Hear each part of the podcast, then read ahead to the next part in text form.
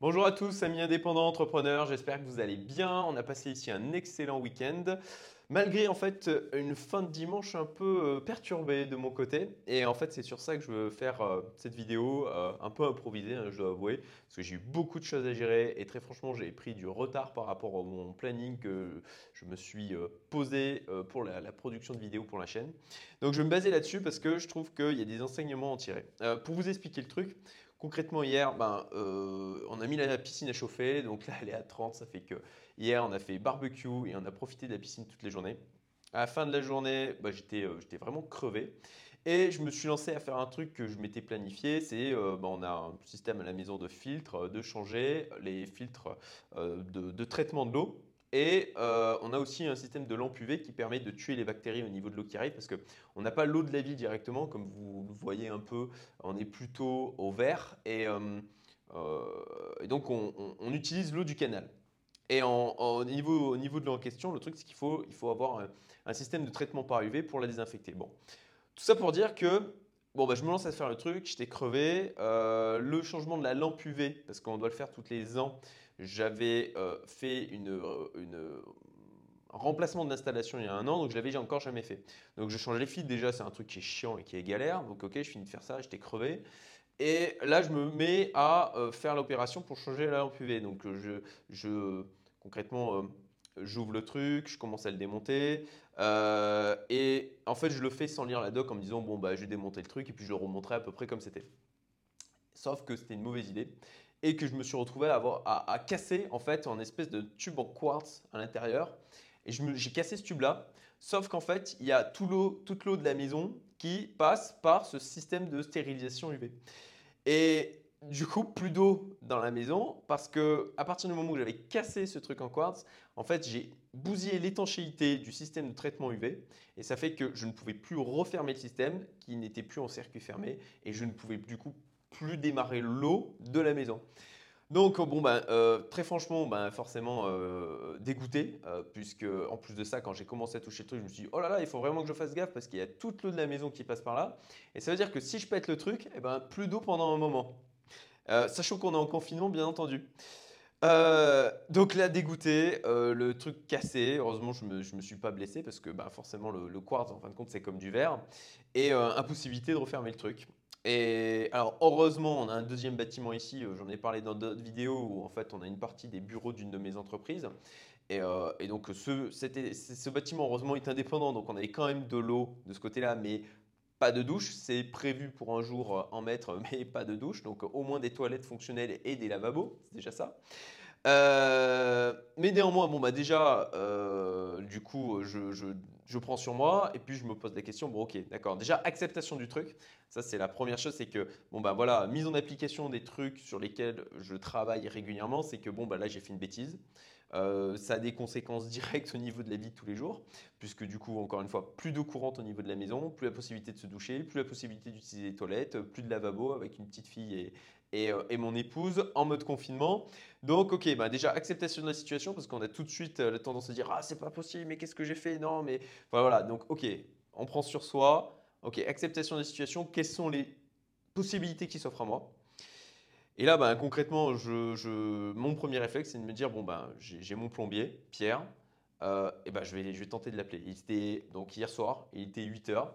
Et là, merci Pierre, euh, il m'a répondu. Euh, dimanche soir à 8h, mon plombier qui me répond. Et, en fait, il était même prêt à venir dès, dès, le soir même, en fait, pour régler ce problème. Mais bon, je sais qu'il a, a, un petit garçon, je voulais pas le déranger un dimanche soir. on pouvait passer une nuit sans eau dans la maison, parce qu'en plus de ça, encore une fois, on a, on a un autre bâtiment de disponible. Et, et du coup, bon, bah, il est venu ce matin à 7 heures pour pouvoir régler le problème. Et on a de nouveau, alors la lampe UV ne marche pas, l'eau n'est pas potable, mais on a de nouveau de l'eau dans la maison. Il a fait une réparation temporaire, encore merci à lui.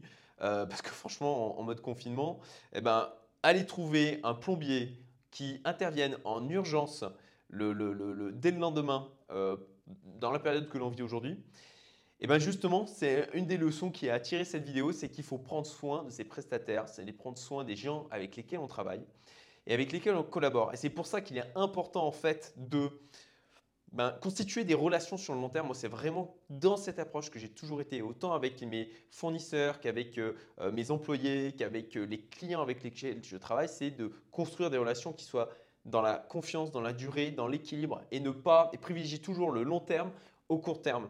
On peut toujours effectivement faire sacrifier un, un, prestataire ses prix en faisant jouer la concurrence, en tirant les prix vers le bas et aller toujours au moins cher.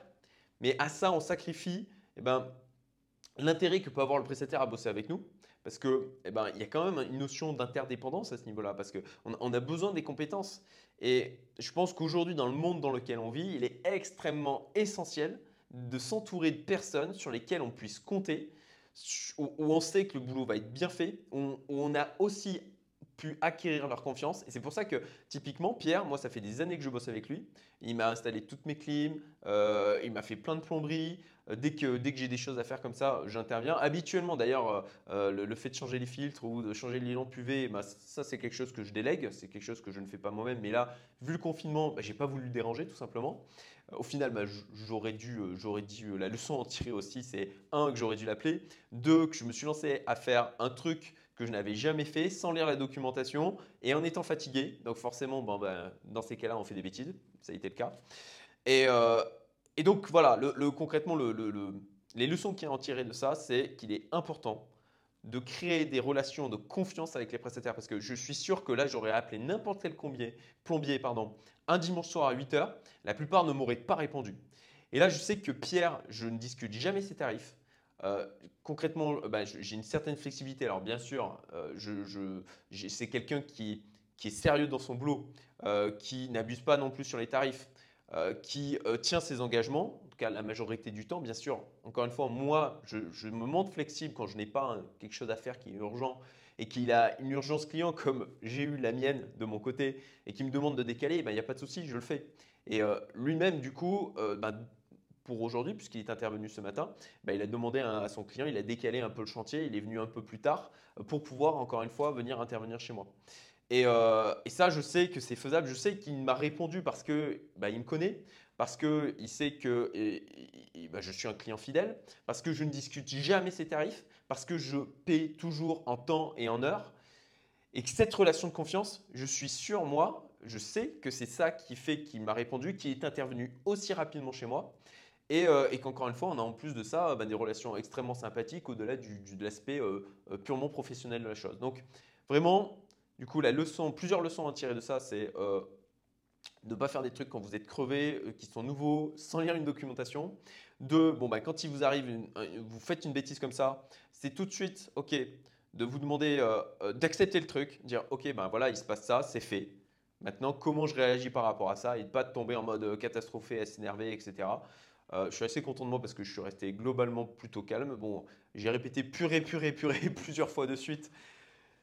Et puis je me suis calmé et je me suis dit, ok, quelle est la meilleure chose à faire? Bah, C'est d'appeler Pierre. Et j'ai donc tenté de l'appeler. Et, euh, et, parce qu'on a une relation de confiance depuis plusieurs années, et ça c'est le cas avec Pierre, mais c'est le cas avec tous les gens avec lesquels, en tout cas c'est vraiment ce que j'essaie de mettre en place, c'est quand je repère quelqu'un euh, avec qui ça peut fonctionner. Alors bien sûr, tout le monde a ses défauts, mais de, gérer un prestataire, c'est comme, en fin de compte, pour moi, gérer un collaborateur. C'est qu'il faut accepter ses défauts et composer avec. Alors, bien sûr, dans une certaine mesure, dans, une certaine limite, il y, a un mode sélection à faire. Mais en tout cas, pour ma part, je ne rentre pas dans une logique, OK, dès qu'il y a un problème, je, je, dégage la personne. OK, les problèmes, ça arrive. Il faut les accepter, tant qu'ils restent, bien sûr, d'une manière euh, euh, mesurée faire part à la personne de, quand on n'est pas content de le faire de manière posée. Euh, sans, c'est encore une fois, ça sert à, rien de gueuler sur les gens, de lui dire bon bah voilà, il y a eu ça, ça ne me convient pas, et de faire attention à faire en sorte que ça s'ajuste pour la prochaine fois. Voilà, c'était la petite vidéo du jour. J'espère qu'elle vous a plu. Elle était assez spontanée parce que très franchement, j'avais quasiment rien préparé. Euh, si, le format vous plaît, euh, bah, dites-le moi dans les commentaires. Et puis, bah, encore une fois, si vous avez aimé, un petit j'aime, ça fera toujours plaisir partagez. Et si vous voulez être tenu au courant des prochaines vidéos que je sors, abonnement et petite cloche. Je vous dis à très bientôt.